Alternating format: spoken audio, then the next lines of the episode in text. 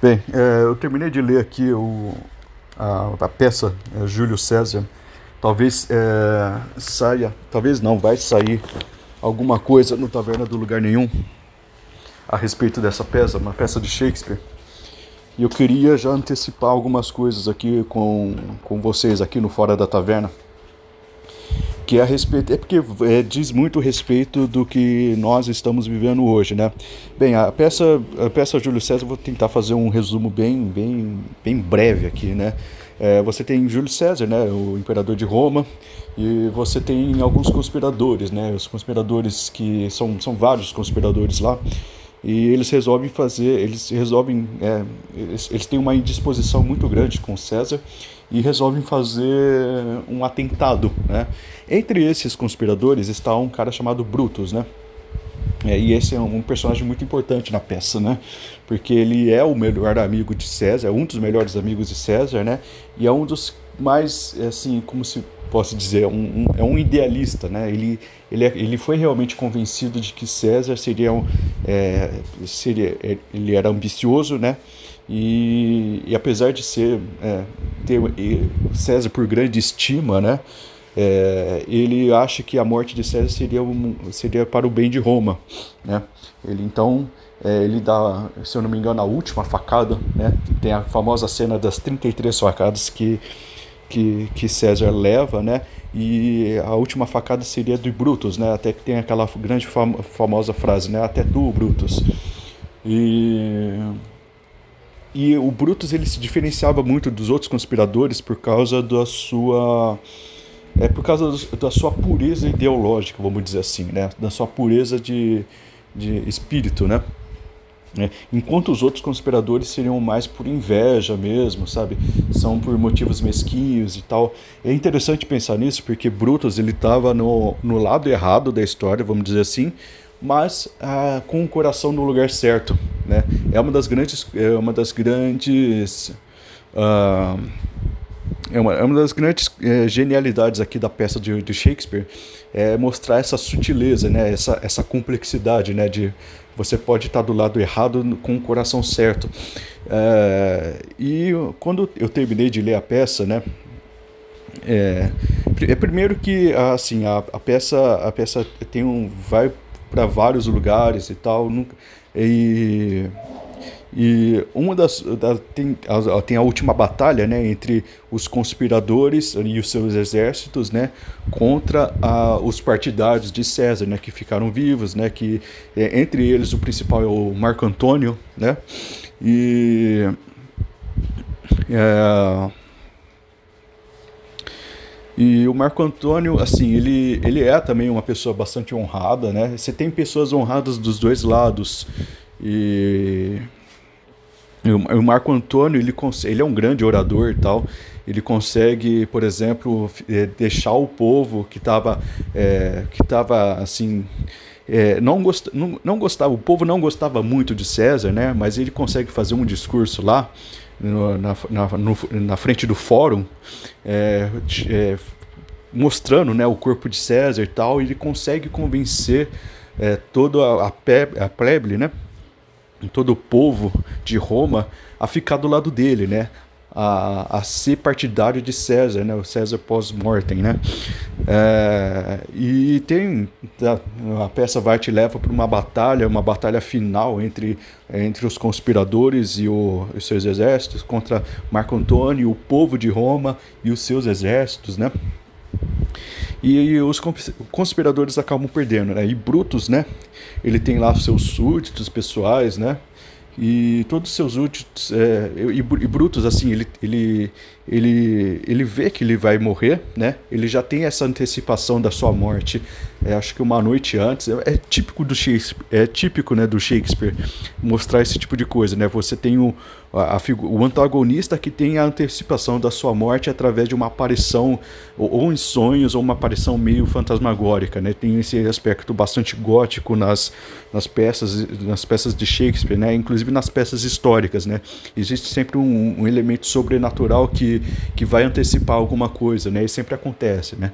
Você tem muita coisa da maldição, você tem muita, muitas essas coisas aí, né? Então, é quase, é quase uma literatura de fantasma, uma, uma, quase uma literatura, uma literatura de horror aqui. Então, você tem o, o Brutus, né? Que está na, na sua... Na, no seu... É, é, é, ele, ele perde a batalha, né? Ele está lá no, no, no ele tá lá melancólico, jogado no chão, né? Ele tá ele tá ele tá melancólico, né?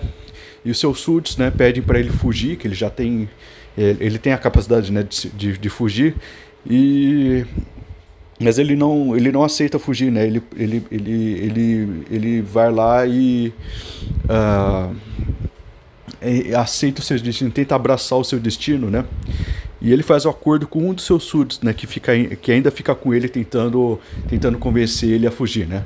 Que é um tal de Stratos. É Stratos, deixa eu ver o nome. É Stratos mesmo, né? Antônio, não. Cadê, cadê, cadê? É Strato, né? Strato, não Stratos, é Strato. É um dos, é um dos súditos dele. E esse tal de Stratos também não é, é, assim o Brutus ele pede para que seus súditos assim como ele assim como César morreu que os seus súditos também o, o matem né? Cada um com um, com, com um golpe de espada tal. E nenhum deles e nenhum deles é, aceita fazer isso né? Porque é, pô, eles amavam Brutus né e esse extrato fica lá, e esse extrato também não quer fazer isso. Então o, o Brutus ele, ele, ele pede uma coisa para o extrato que é o seguinte: Ah, você fica então com a sua espada apontada para mim, né? Você vira o rosto para trás para não ver eu morrer, e eu vou me jogar, eu, eu vou me lançar na sua espada, né? Eu vou, eu vou me jogar com essa, eu vou, vou me jogar né, na sua espada. É, e ele o faz, né? E o Brutus acaba morrendo. E é interessante que nessas últimas páginas aqui da peça aparece, né, o Marco Antônio, né, que estava do lado oposto, e o Otávio, né, que era que estava também do lado oposto. E ambos assim, eles fazem uma grande homenagem ao Brutus, né? Que estava que tava, né, do que era antagônicos ao seu, né? O Brutus era parte dos conspiradores, mas mesmo assim o Marco Antônio fala o seguinte, né? É, esse foi o mais nobre dos romanos. Todos que conspiraram, todos que conspiraram, menos eles, menos ele, o fizeram de inveja ao grande César. Só ele, por honesto pensamento e pelo bem comum, tornou-se um deles. Foi bom em vida e os elementos nele se uniram com tal equilíbrio que a natureza pôde finalmente dizer ao mundo inteiro: Eis um homem. Aí o Otávio, nesse, essas palavras são do Marco Antônio, né? Aí o Otávio fala assim: Usemo-lo, usemo-lo de acordo com seu mérito, que o funeral tenha rito e respeito. Seu corpo fica hoje em minha tenda, seguindo as altas honras militares. Descanse a, tropa, descanse a tropa, a partida está dada, para repartir as glórias da jornada. Saem todos. Ah, aí termina a peça, né? Mas você vê que eles têm um grande respeito pelo Brutus, mesmo, mesmo estando do lado oposto ao, ao seu, né? O que é interessante é que a gente vive num, num tempo, um tempo hoje que muita gente, por exemplo, que votou no Bolsonaro é tida como é, é, fascista, é, que é tida como é, é, é, é meio, que, meio que é, dividiu as pessoas, né? Você se torna uma pessoa ruim pelo posicionamento político que você é convencido, que é uma coisa muito, muito, muito tosca, né? É muito, é, é, é, é muito sintomático de um da, de um povo que, sei lá, de, um, de pessoas, não vou falar nem de povo, mas de pessoas que que são realmente muito mesquinhas, né? Eu, eu até agora, assim, eu tive amigos, né? Que deixaram de falar comigo, que por causa dos meus posicionamentos, né, eu votei no Bolsonaro, inclusive no, primeiro e no segundo turno, e para falar a verdade, se, se fosse a eleição, eu votaria de hoje de novo, é, mesmo sabendo dos erros, mesmo sabendo da, da, de algumas catástrofes é, que, de, de má gestão, né, eu não acredito que, o, que se fosse outro presidente a, a situação estaria muito muito melhor, sabe?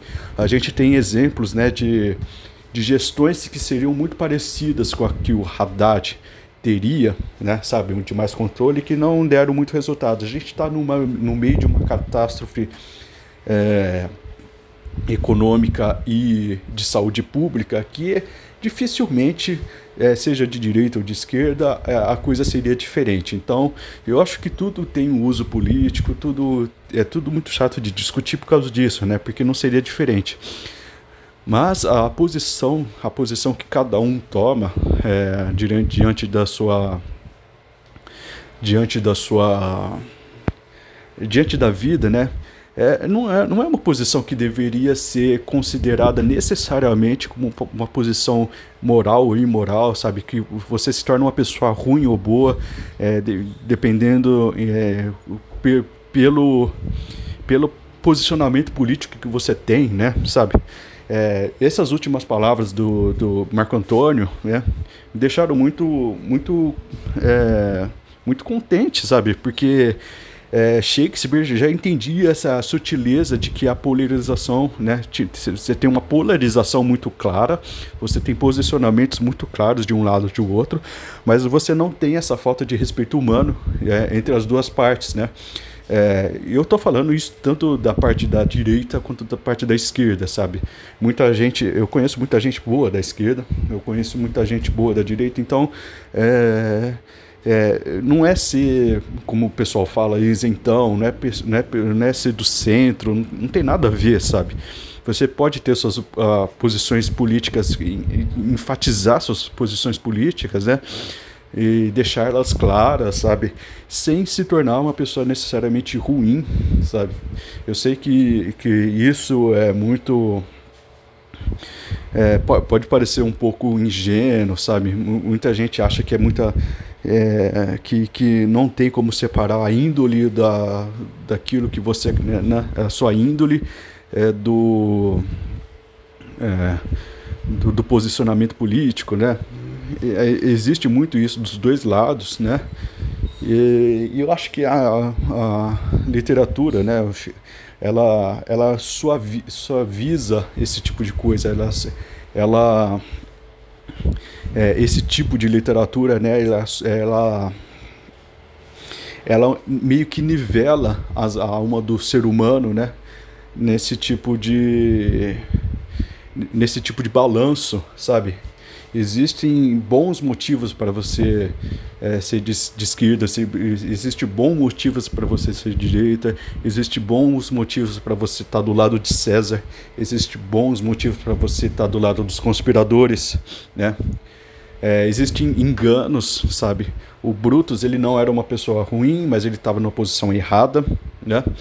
É, existe certo e errado, né? Existe, é, existe pessoas que estão na posição errada com motivos certos, existe pessoas que estão do lado certo com motivos errados. Então, é, existe uma complexidade muito grande para você analisar a pessoa, a, a, a, posição da pessoa em relação à própria vida, em relação aos seus próprios pensamentos, sabe? E é muito, muito interessante isso aí.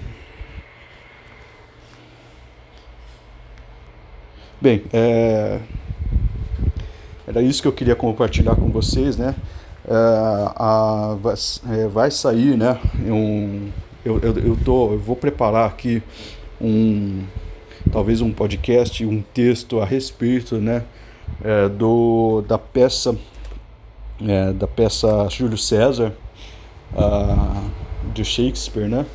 Eu vou eu vou colocar lá no site Taverna do Lugar Nenhum. Não vai sair nesse podcast. Esse podcast é mais para devaneios e para comentários aleatórios que me surgem na cabeça de diversos assuntos.